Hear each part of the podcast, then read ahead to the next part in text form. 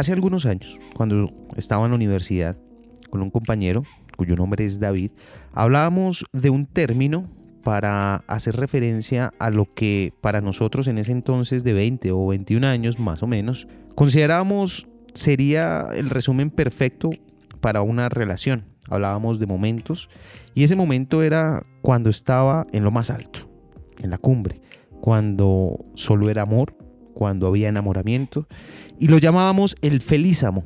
El felízamo era justamente terminar la relación, el feliz amor en el momento en el que más se sentían bien las dos personas para evitar empezar una ruta descendente de sufrimiento o de infidelidades o de tedio o aburrimiento. Repito, tenemos 20 o 21 años y a esa edad uno no contempla un amor de largo tiempo.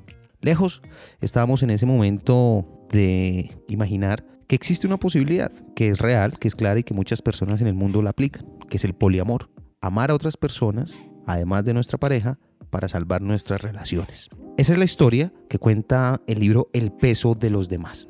Es un diario de una mujer que descubre en algún momento que no era feliz con su esposo, que no estaba sexualmente satisfecha en su relación, pero que lo amaba y que el divorcio era quizá uno de los puntos que menos contemplaría en su vida, sobre todo porque en ese momento, cuando arranca el libro, cuando arranca su historia, recién estaban estrenándose como padres. El peso de los demás. Diarios del poliamor. En una de sus primeras entrevistas, su autora, Juana La Paz. Y ese es nuestro tema en este episodio. Bienvenidos todos, soy Lewis Acuña y están escuchando el podcast del libro al aire. Libro al aire.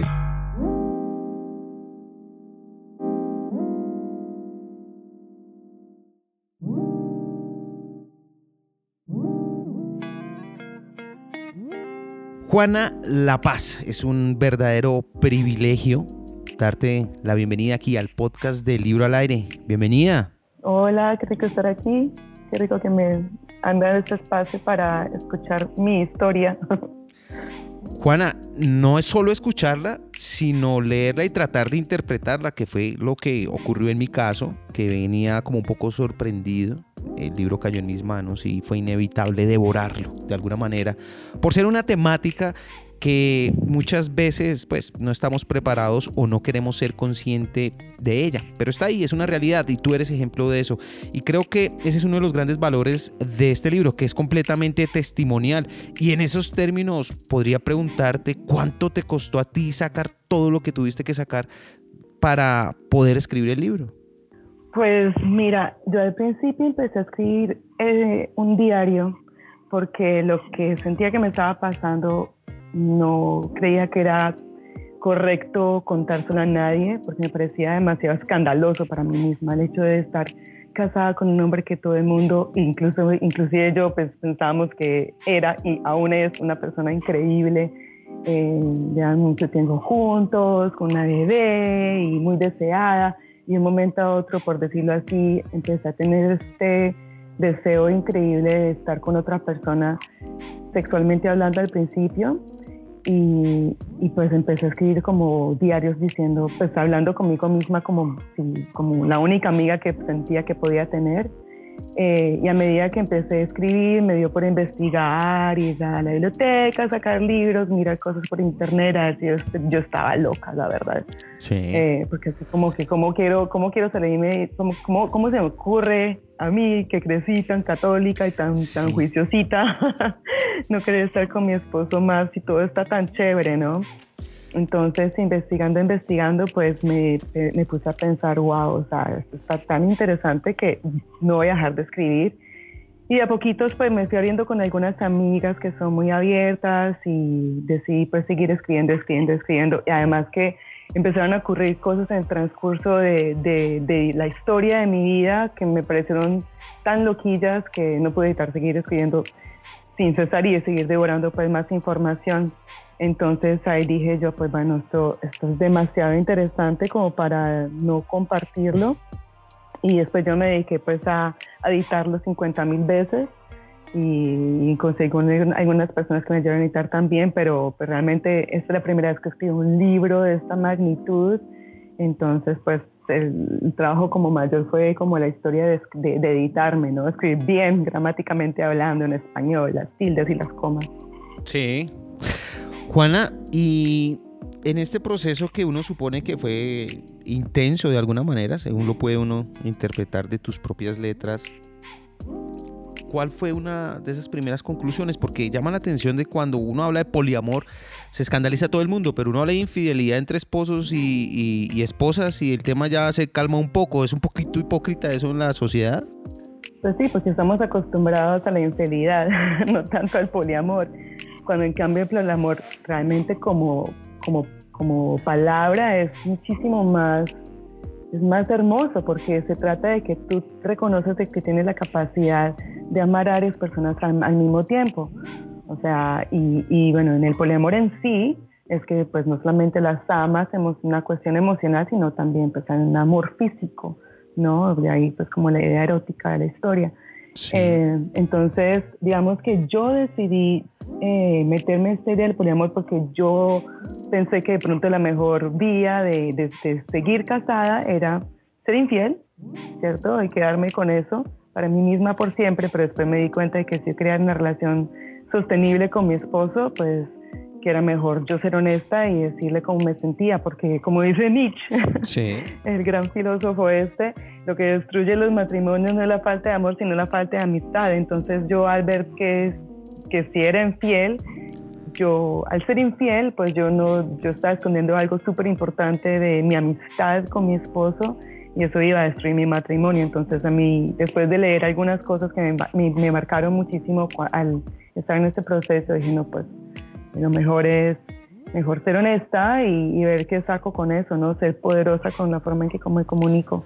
Y una cosa, por ejemplo, que me impactó mucho fue al principio, fue leer un libro eh, que se llama la, eh, puta, la puta ética, sí. o The Ethical Slut en inglés, donde básicamente, y que es un libro de los 60, ¿no? Y donde empiezan a ver esa idea de poliamor y decir, bueno, si no queremos que se rompan los matrimonios con la infidelidad, pues es mejor ser honestos con, con nosotros mismos y hablar del hecho de que todos tenemos la capacidad de amar a varias personas y de sentirnos atraer, sexualmente a muchas personas. O sea, uno, inclusive si uno es así, pues, en su universo, aún le pueden poner los cachos, ¿no? sí, no, casos se han visto. Casos se han visto. Óyeme, Juana, yo, yo, ahora que te escucho y rememorando un poco lo que vas escribiendo en el libro, siempre ligas esa, palabra de amor o de amar a otras personas, eh, no solamente es en lo físico. Para el poliamor, ¿acaso es necesario que tú tengas que aplicar justamente esa palabra amar a amante, eh, a la persona, a la otra persona que van a entrar en, en, su vida o dejas entrar en tu vida? Tiene que haber una filiación emocional, un sentimiento, no es un solo revestimiento físico. Bueno, pues mira, eh, de ahí la diferencia, digamos que si relaciones poliamorosas a relaciones abiertas, ¿no? Cuando uno dice que tiene una relación abierta es porque tienes una pareja y cada cual hace lo que sea y la idea es que no van a evitar al máximo no tener esa eh, relación emocional que es lo que llaman generalmente que la gente se quiera ir a estar con esa otra persona únicamente, exclusivamente. En cambio, en el poliamor, la idea es más de que todo el mundo reconoce de que se puede sentir deseo sexual y al mismo tiempo amar las cualidades eh, eh, personales de, la persona con la que estás, valga la redundancia. Sí, sí, sí, Es un tema, es que es un tema bastante complejo. ¿Por qué eh, cambiarse o utilizar un seudónimo, Juana, estás entregando un libro, estás entregando tu vida. De hecho, entiendo por el mismo libro que las personas más eh, quizá importantes o cercanas a ti, pues entienden tu realidad o bueno, son respetuosas de tu realidad. ¿Por qué frente a personas desconocidas que serían tus lectores eh, cambiar tu nombre? ¿Por qué cambiarle la protagonista de la historia, básicamente? Pues por varias razones. Número uno, amo mi privacidad. en caso tal de que me vuelva, me vuelva este libro sea hiper eh, conocido, no quiero que me reconozca absolutamente nadie en la calle, ni en línea. Tengo también pues una hija y en este momento ella no está en la edad de estar eh, leyendo este tipo, que sepa que su mamá ha escrito este tipo de cosas. eh, pues, ¿cierto? Por la, por la edad en la que está. Tengo una familia muy extensa, hiperconservadora, y no les va a gustar para nada que yo haya escrito esto. O sea, de hecho, pues mi familia sabe que está escribiendo. En algún momento les comenté a algunas personas de lo que se trataba y pues no les parece muy, muy chévere, ¿no? Sí, claro. Y, pero ese, pero, y, y, lo, y sobre todo es como respetándolos a ellos, porque realmente la cuestión de, de, del poliamor, y no solamente del poliamor, porque es un día de poliamor, pero es un, realmente es un libro que habla en general del, del erotismo como una forma de vida donde uno asume el placer en todos los sentidos no solamente en la cama, sino también cuando escuchas música, cuando comes algo rico, es como el reconocimiento del placer en la vida de uno, que uno tiene derecho a sentirlo, de que es intrínseco a todos, ¿no? Nosotros nacemos así, con, con alegres y felices, y pues a medida que crecemos en la sociedad, por lo menos en la mía, donde yo crecí extremadamente, con una familia extremadamente religiosa, pues la noción es que pues, venimos aquí a sufrir porque cuando nos moramos vamos a pasarla súper chévere y no vamos a sentir dolor y todo está increíble. En cambio, a través de este libro descubrí que realmente estamos aquí en este planeta en estos momentos para disfrutarlo al máximo. Entonces no se trata únicamente de, de ese erotismo sexual, sino erotismo como forma de vida, de amar estar vivos y de amar todo lo, el, el placer de, de, lo que nos ofrece este planeta, que realmente este planeta puede ser el cielo claro. para muchas personas. Para muchas personas no lo es, eh, pero, pero mientras, pero a mí lo que me tocó, a pesar de que no es una vida absolutamente perfecta, trato de, de, sacar del jugo al máximo a la vida. Entonces es más como llegar a ese punto, ¿no? Y, y pues me encantaría realmente algún día eh, poder poder dar la cara y le estoy dando aquí con mi voz, con este libro, para que la gente, no sé, de pronto vea como que hay otras formas de vivir la vida de una manera totalmente placentera en todos los sentidos. Este término de vivir la vida totalmente placentera en todos los sentidos es algo adictivo y con esto me refiero a que uno siente las mariposas, siente la emoción de estar con alguien esas primeras veces que es algo que tú recalcas también en el libro. Eh, y que básicamente van amainándose o van disminuyendo con el paso de los años con su pareja. Uno se vuelve adictivo a sentir esa emoción, quizá con otra persona, de volver a redescubrir el amor, me, o qué persona me gusta mucho, me gusta mucho cómo está ella, etcétera, etcétera. En mi caso, no, cómo está ella. Eh, eso se vuelve uno adicto, quizá allí esté la raíz para tratar de interpretar el por qué ir buscando esa experiencia nuevamente una y otra vez. Bueno, yo creo que en mi caso, y yo, bueno, de todos, hay una, una autora que me gusta mucho que dice, se llama Helen Fisher, dice que todos somos adictos al amor. Yo pienso que todos somos adictos a estar conectados. Y todos también estamos adictos a ser apreciados y deseados, ¿cierto? Entonces, si uno está con una pareja y uno se siente deseado, se siente apreciado, se siente conectado, se siente amado, pues va a ser un poquito más difícil que irse por otro lado de buscar a otras personas. Habiendo dicho eso, también pienso que unos, eh, el, tener la atención de otras personas y el reconocer de que, como decía antes, o sea, por más de que uno sea la persona más espectacular físicamente y con una personalidad más increíble, uno siempre va a querer variedad también. Creo eso, que todos somos adictos a la variedad y a la novedad y a tener juguetes nuevos. Entonces, yo creo que eh, hay que encontrar como un balance donde estés con una, pareja donde te sientas conectado y que sientas que tienes una sociedad y al mismo tiempo reconocer que pues, les puede gustar uno a, otras personas o a esa persona con la que estás le puede gustar a otras personas. Y no sé, otra cosa que, que, encontré pues leyendo mucho y escribiendo es que pues hay unos ingredientes claves para que una relación eh, pueda perdurar y hay que simplemente tenerlos en cuenta y vivir la vida como muy intencionalmente, ¿no? Y en apreciación de lo que se tiene y, y no y no estando como y, y, estando como una en, una en un balance también entre estar satisfecho pero no ay cuál es la palabra que estoy buscando no como que rendido a lo que me, me, tocó ah me tocó esto pues ni modo no como resignación. una palabra en inglés que es settled. Ah, ok. Pero Como que, ah, pues ni modo, me tocó. Sí, óyeme. Como que no conformarse, no conformarse. No conformarse. Con lo que, con no conformarse, sino que, pues, una, una balance, un balance entre las dos, con, no conformarse y, y también estar satisfechos con lo que se tiene. ¿No extrañas o no extrañaste en algún momento algo de esa relación de monogamia? Sí, lo que, lo que me parece, o sea, la verdad, como, como mujer que creció viendo los cuentos de hadas y telenovelas y toda la historia y todas las películas que existen, pues uno siempre quiere ser como la única mujer en la vida de alguien y encontrar el príncipe azul, ya hasta que la muerte lo separe y, y que esa persona únicamente tenga ojos para uno. O sea, eso es como la fantasía, ¿no? Entonces, digamos que sí, eso sería muy lindo, ¿no? Que la fantasía se hiciera realidad, de que uno tuviera como esos caballos que tienen como esos, esas cosas a los lados para no ver a nadie más y no pensar que nadie más es atractivo, pero... Mm. La realidad es que la mayoría de las personas pues no somos así. Yo creo que sobre todo hoy en día se me ocurre que, que ahora que hay como más acceso a más personas a través de las redes, eh, es muy fácil que la persona con la que no esté, digamos que puede haber personas y compararse o, por ejemplo, meterse a, un, a una aplicación para de citas, Tinder o algo por el estilo y, y, y como, y como que su mente empieza a, a divagar pues por otras eh, personas que le pueden parecer más importantes. Es como la, el problema de tener demasiadas opciones, ¿no? Es lo con lo que estamos liando hoy en día. Entonces sí, o sea, sería súper lindo, ¿no? Que se fueran así una cosa súper monógama y eterna, pues como, qué sé yo, los pingüinos creo que están todo el, todo el tiempo juntos, pero la mayoría de los animales, inclusive en el reino animal, no lo son, no son monógamos. Y nosotros también somos animales los humanos. Entonces, el que hagamos o dejemos de hacer cosas es más porque nos inventamos o nos creemos historias que nos hacen creer realmente por cuestiones religiosas o, de política o de poder.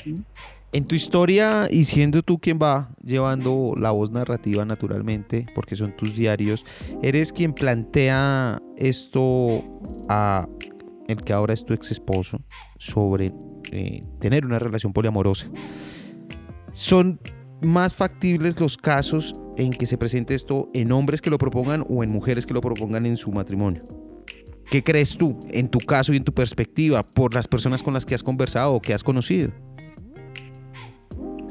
Pues mira, yo realmente no tengo estadísticas concretas que te pueda decir al respecto, pero se me ocurre algo muy interesante que me dijo una amiga hace mucho tiempo y que sí, sí lo leí en alguna revista por ahí que decía que generalmente las mujeres somos las que tenemos la primera, la iniciativa de empezar a hablar de la relación, de plantear cosas y de irse de la relación.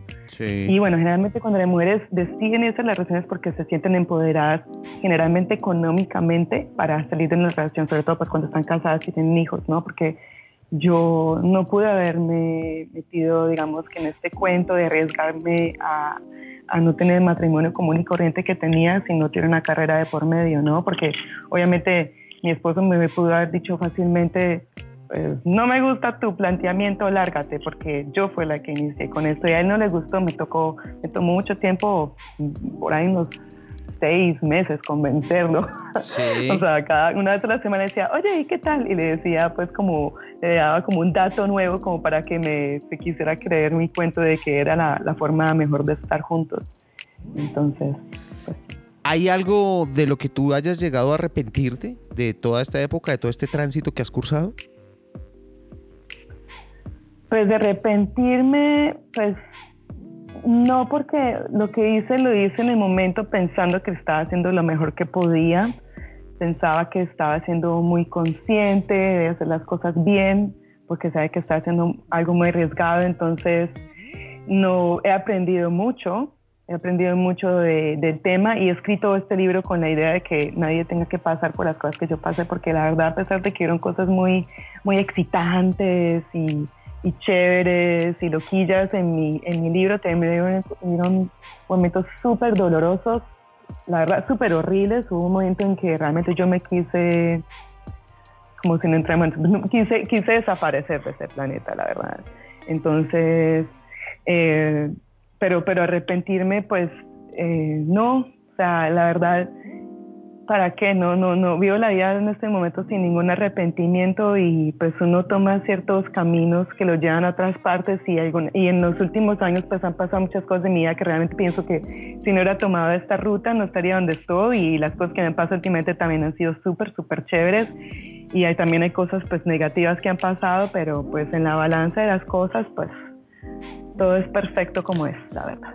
Mencionaste tú hace algunos minutos atrás en esta misma conversación el tema de tu hija, de tu pequeña hija, eh, y pues una de las razones de los argumentos para que esto tuviera de alguna manera la mayor privacidad posible. Y es, quiero preguntarte, ¿te, te has planteado, te has imaginado cómo contarle o si le vas a contar lo que pasó durante tu vida? ¿Vas a hablar con ella sobre el tema? ¿Te lo has planteado alguna vez? Sí, eventualmente, eventualmente sí, porque mira, yo este libro creo que es súper importante para, a pesar de que tiene eh, secciones muy explícitas, eh, el libro realmente me parece súper educacional yo creo que las personas antes de casar, sobre todo las mujeres, antes, bueno, no solamente las mujeres, pero bueno, las mujeres porque es un, es un libro que es escrito por una mujer, entonces tiene esta perspectiva, obviamente, pues, femenina de, de, reconocer de que las mujeres tenemos derecho también a, sentir placer y tanto como los hombres, ¿no? Entonces, como para uno ser dueño de, de eso. Eh, pero yo creo que antes de que ella decida casarse y elegir una pareja, me parece que es súper importante leer este libro, porque realmente yo, si tengo algún remordimiento, por decirlo así, es de no haberme informado mejor de cómo es, de cómo estar y cómo ser con una persona con la cual decide decidí tenerlo como pareja y pues como socio, ¿no? Porque es una sociedad matrimonial y eso es, eso es una cosa súper pesada cuando hay hijos, cuando hay una casa y una, hay una hipoteca de por medio, ¿no? Entonces, yo creo que es algo que, que, los colegios deberían enseñarlo, de hablar de la historia del amor, de la historia del romanticismo, de la historia del matrimonio, para que pues, tomemos mejores decisiones de con quién debemos estar, porque muchas veces uno se mete en relaciones como a la loca, por necesidad, sin pensarlo mucho y, y decidir con quién casarse es como súper crucial en la vida de un humano. O sea, realmente eh, cuando ella esté más grandecita, voy a decir que cuando ya eh, tenga, empiece a tener una vida como, como sexual, voy a asumir, cuando tenga 18 y 19 años, me gustaría que, que, nos sentáramos a hablar de eso, porque ella y yo tenemos pues una relación donde he sido muy abierta con muchas cosas de, de mi vida, y pues esta es una de ellas donde sí me parece súper importante ahondar. ¿Esto es un tema cultural? Es decir, hubieras podido tener la misma historia si hubieras vivido en Bogotá, en Medellín, en Cali, qué sé yo, en cualquier ciudad de Colombia. ¿Hubiera podido tener el mismo desarrollo? Ah, yo creo que sí. Sí, ¿por qué no? de hecho, mucha parte de la historia pues toma lugar en, una parte de la historia toma lugar en Colombia, varias partes de la historia toman lugar en Colombia y, si no eran si no hubiera sido por esas partes, de pronto el curso de la historia hubiera sido diferente. Entonces, no sé si el eh, bueno, de pronto, de pronto el lugar, el lugar también es un personaje, ¿sabes? Porque si estando donde estoy ubicada, eh, y bueno, el libro pues es obvio que es en Estados Unidos en alguna parte, pues aquí de pronto hay un poquito, supongo, que más eh, apertura a, a, cosas, digamos que sexualmente hablando, más abiertas. Sí, justamente por eso en Colombia, me refería a eso. Es un tema cultural, porque aquí en Colombia viene sabido que somos bastante machistas, o es una sociedad machista, digámoslo de esa manera, y, y, muy católica y muy creyente, y ese factor también es un factor fundamental en tu historia, y justamente por eso lo preguntaba, de ser en, otro país ocurriendo las cosas hubieran fluido quizá con mayor tranquilidad, mayor serenidad, o hubiera sido más difícil si hubieras estado del todo, qué sé yo, toda la historia en una ciudad como Bogotá o o, una ciudad de Colombia, no sé, cualquier ciudad. Eh, es, un, es, un, es un tema cultural de la sociedad, del cómo vamos aceptando nuevas cosas, cómo se va abriendo la sociedad. Sí, definitivamente es una cuestión cultural. O sea, en Colombia la mayoría de las personas son eh, muy, muy católicas, entonces se guían por eso. O sea, mucha gente pues va a colegios privados que son católicos, entonces tienen pues esas nociones. Pero pues me imagino que en, en Colombia también hay clubes pues donde las personas pueden estar haciendo pues cosas y pues yo creo que hoy en día pues la gente es muchísimo más abierta que antes. Entonces, pero bueno, sí, no, no te, puedo, no te podría decir, si hubiera sido una distribución completamente, si hubiera tomado todo lugar en Bogotá que por aquí. Óyeme, y yo en una pequeña reseña, una atrevida reseña que hiciera de tu libro durante el fin de semana pasado, me refería a que en el fondo yo lo veía que era también más que un libro sobre infidelidades, más que un libro erótico, más que un libro sobre sexualidad, era un libro profundo sobre las relaciones personales, sobre todo el amor y sobre todo el amor de pareja. Y decía allí mismo que tú no atacas la monogamia, tú no atacas la institución familiar ni los matrimonios, sino de lo que hablas es de una perspectiva nueva de validar a otras personas también como seres dispuestas y que también valen la pena para generar conexiones con ellos. ¿Estuve mal o estuve bien? Apruébame con eso porque tengo ese peso moral de, haberlo hecho mal.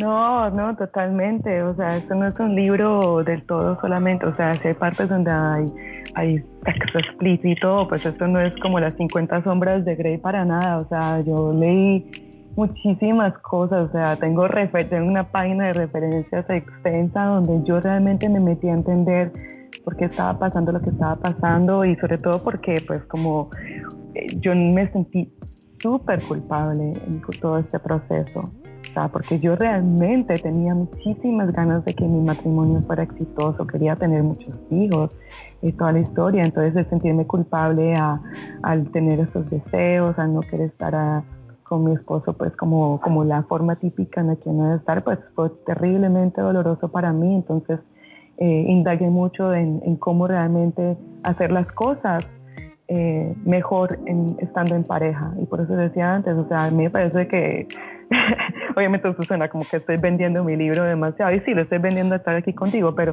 siento que es como una lectura obligatoria para cualquier persona que esté considerando estar en pareja para toda la vida con alguien, porque es un compromiso loquillo que ni siquiera uno tiene cuando uno compra una casa, ni siquiera con una carrera tiene ese compromiso.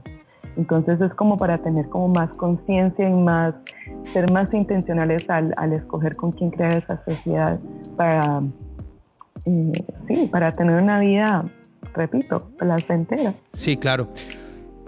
Esta pregunta puede sonar mal y quiero hacerla de la mejor manera posible y por eso pido no que no sea mal interpretada y es, ¿tú llevas de alguna manera algún tipo de orden o de lista o de calificación de las personas con las, con las que has estado, con las personas significativas de tu vida. De pronto tienes un ranking en el que finalmente dices, bueno, valió la pena porque este muchacho es feo, pero, eh, pero es muy buen amante y este es muy simpático, pero es muy mal amante. ¿Tienes algún como ranking de calificación? ¿Se lleva? Eh, pues por escrito, no, seguramente en mi cabeza sí he pensado cosas, pero yo no sé, o sea, todas las todas las personas son diferentes y todas las personas aportan algo, algo bueno en la vida de uno. Entonces, pues yo no sé, yo he apreciado mucho a todas las personas con, las que, con las que he estado porque me han dado pues algo de valor. Eh, podría decirse que que pues de pronto si ha habido, si hay una persona en estos momentos que pueda decir que muchos factores y porque ha aprendido muchas cosas, eh, pues digamos que llena muchas, muchas de las categorías de las cosas que digo que son súper importantes para estar con alguien, por decirte algo, o sea, por ejemplo, es básico estar con alguien con el cual uno tiene, tenga gustos afines, sino muchas veces uno pasa esas cosas de lado, ¿no? Por, por, no sé por qué mucha gente pues siento que las obvia, yo las odié, por ejemplo, en muchos sentidos eh, con mi esposo, que teníamos muchas cosas afines, pero por ejemplo, una de las cosas que destruyen la relación es que en una pareja las dos personas no tengan el mismo estilo de, de rumba, ¿no? Que a uno le guste, digamos, que fumar marihuana y la otra persona lo deteste. ¿Cierto? pues así, eventualmente las cosas se van a disolver, porque siempre va a ser un motivo de, contención. Ese es un puro cuento entonces, lo de que los opuestos se atraen. Eh, no, Pérez, no. Pues al principio sí, claro, por la novedad, porque la novedad al principio cualquier juguete nuevo es chévere, pero eventualmente, ¿cierto? Uno se da cuenta de que, ah, bueno, un momento, falta esto, esto, esto, esto para que haga rompecabezas esté completo y realmente sea como digamos que tu media naranja, por decir cualquier cosa. ¿Hay un 5 sobre 5? hay un 5 sobre 5 en una persona. Sí, en una de las que estoy diciendo, no, este es 5 de 5. Mm, hmm, pues yo no sé, o sea, como todos sabemos, nada ni nadie es absolutamente perfecto. Lo que más se acerque entonces. 4 de 5, 3 de 5. Lo que más se acerque, 4, 5 sobre 5. Sí, sí, sí, sí, claro. sí, claro. En este, en este momento podría decirte que sí, definitivamente. Y pues siempre con la idea de, de mejorar o no sé. no, no, nunca había pensado, la verdad, me coges de sorpresa con tu pregunta de calificar a la gente, no, no lo había pensado antes. No, dice uno, no, no, no, no, no, no en términos cualitativos, digamos la manera, porque suena un poquito despreciable, no, pero pues uno dice, no, chévere, 3-5 sobre 5. Óyeme, eh, no mentiras. Óyeme, eh, yo me encontré con una frase de frente en el libro que dije, caramba, ¿qué es esto? Y era una reflexión en la que decías o que citabas en la que decías que las mujeres piensan más en sexo que los hombres. Eso es así porque el cuento siempre lo han tenido en que son los hombres los que están pensando todo el tiempo en eso y son los hombres y son los hombres y son los hombres. Esa sexualidad, ese despertar, eh, ¿lo estamos atestiguando? ¿Lo estamos viendo? ¿O hay mayor vocería para poder ser conscientes de él? Claro, yo creo que la idea, hoy en día pues tenemos más cabida de mujeres de expresarnos y de expresar de el hecho de que sí, que nosotros todas, o sea, entre mujeres hablamos como los... Muchas, nosotros pensamos que los hombres y mujeres somos, somos extremadamente diferentes, para mí realmente más similitudes que diferencias. O sea, las mujeres hablamos tanto de sexo y queremos tanto el sexo como a los hombres y en momentos de nuestras vidas fisiológicas, hay veces, hay momentos donde las mujeres por su edad quieren más sexo que otros hombres. O sea, las mujeres entre, según he estudiado, he leído, eh, las mujeres entre los 30 y 40 y pico de años tienen muchas, muchas más ganas de, de sexo que los hombres de esa edad, por ejemplo. Entonces, para mí, el deseo sexual no tiene ninguna diferencia entre, entre géneros, sino que hace una cosa más que nos, ha, nos hemos creído, la sociedad nos ha hecho creer el cuento de que las mujeres somos los objetos de placer del hombre y no viceversa. Entonces también con este libro me encantaría que las mujeres nos empoderemos del, del derecho que tenemos de sentir placer y de tener en todos los sentidos, ¿eh? o sea, que que la vida es para que tengamos la mayor cantidad de orgasmos posibles. Gran definición. pero, pero bueno, también es cierto que muchas mujeres no solamente se creen el tema, sino que también son promotoras de ello. De llegar a pensar que básicamente son los hombres los que están siempre detrás de una recompensa sexual. Pues la idea es que cambiemos ese paradigma porque es completamente hipócrita. O sea, a qué mujer no le gusta sentirse deseada, ¿cierto? Y bueno, obviamente deseada por la persona correcta que uno también quiera desear. Entonces, pues, no, o sea, yo creo que nadie, es más una cuestión cultural, una cuestión de que eh, yo no espero que con este libro ni con muchas cosas, eh, es, una, es, una, es una cuestión de transformación porque si nos ponemos a pensar en la historia de la humanidad, únicamente hasta los últimos muy pocos años de existencia de, la historia moderna, en donde las mujeres ya estamos, eh, digamos que, liberándonos sexualmente hablando. O sea, la revolución femenina hace poquito pasó en la historia de la humanidad, hace un segundo, ¿no? Entonces yo tengo paciencia y, simplemente es como despertar y empezar a, transformarnos. Eso toma tiempo, ¿no? No, pero indudablemente, imagínate, un libro como El peso de los demás es uno de esos grandes pasos que están dando hacia ese sentido. A propósito de eso, ¿el peso de los demás puede tener segunda parte, puede tener desarrollo o aquí ya concluye la historia oficial de Juana La Paz? Pues mira, eh, pues han pasado muchas cosas últimamente. Eh, y pues no he escrito tanto desde, desde que terminé escribir, para ser honesta, pero no estoy cerrada que haya una segunda parte y que pueda escribir más. Solo que en estos momentos pues me toca tener un, un trabajo común y silvestre y tener a mi familia y, sobrevivir de alguna manera con esta pandemia. Entonces, pero sí, eh, si, si la inspiración me llega y experiencias llegan, pues vendrá otro libro. Me parece muy chévere como contribuir un poquitico a, que la sociedad sea muchísimo más, más divertida, ¿no? Que sea más divertida estar en este planeta. Porque esa es la idea, vinimos aquí a pasarla bien, a estar bien. Juana y yo la pasaría muy bien si en el momento en que publiques tu segundo libro me avisas y nos volvemos a encontrar aquí en el podcast del libro al aire. Juana, gracias. Gracias por tu generosidad, gracias por tu historia, gracias por la valentía que tuviste necesaria para poder poner semejante historia en letras para que todos podamos tenerla en nuestras manos. Juana, un abrazo enorme. Gracias, gracias de verdad por tu tiempo y por tu libro.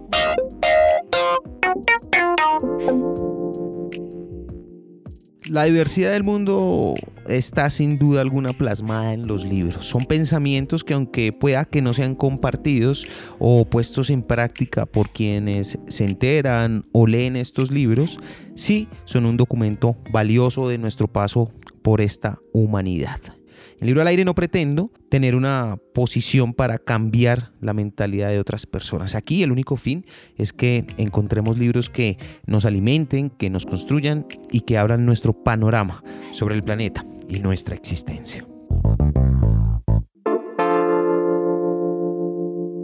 Si ustedes tienen alguna recomendación, por favor, déjenla en los comentarios. Me encanta leer, de eso se trata, de compartir y que nos ayudemos a encontrar libros que alimenten la vida. Ya se los dije, no olviden suscribirse y activar las notificaciones de este podcast. Soy Lewis Acuña, gracias. Gracias de verdad por escuchar Libro al Aire. Síganos en nuestras redes sociales, en Instagram, en Facebook, en YouTube como arroba Libro al Aire. Disfruten de nuestro contenido, dejen sus comentarios, sugerencias, quejas y reclamos. Respondo todos los mensajes directos que me envían. Libro al Aire. No nos proponemos ser tendencia, sino ser útiles para tu vida. Libro al Aire.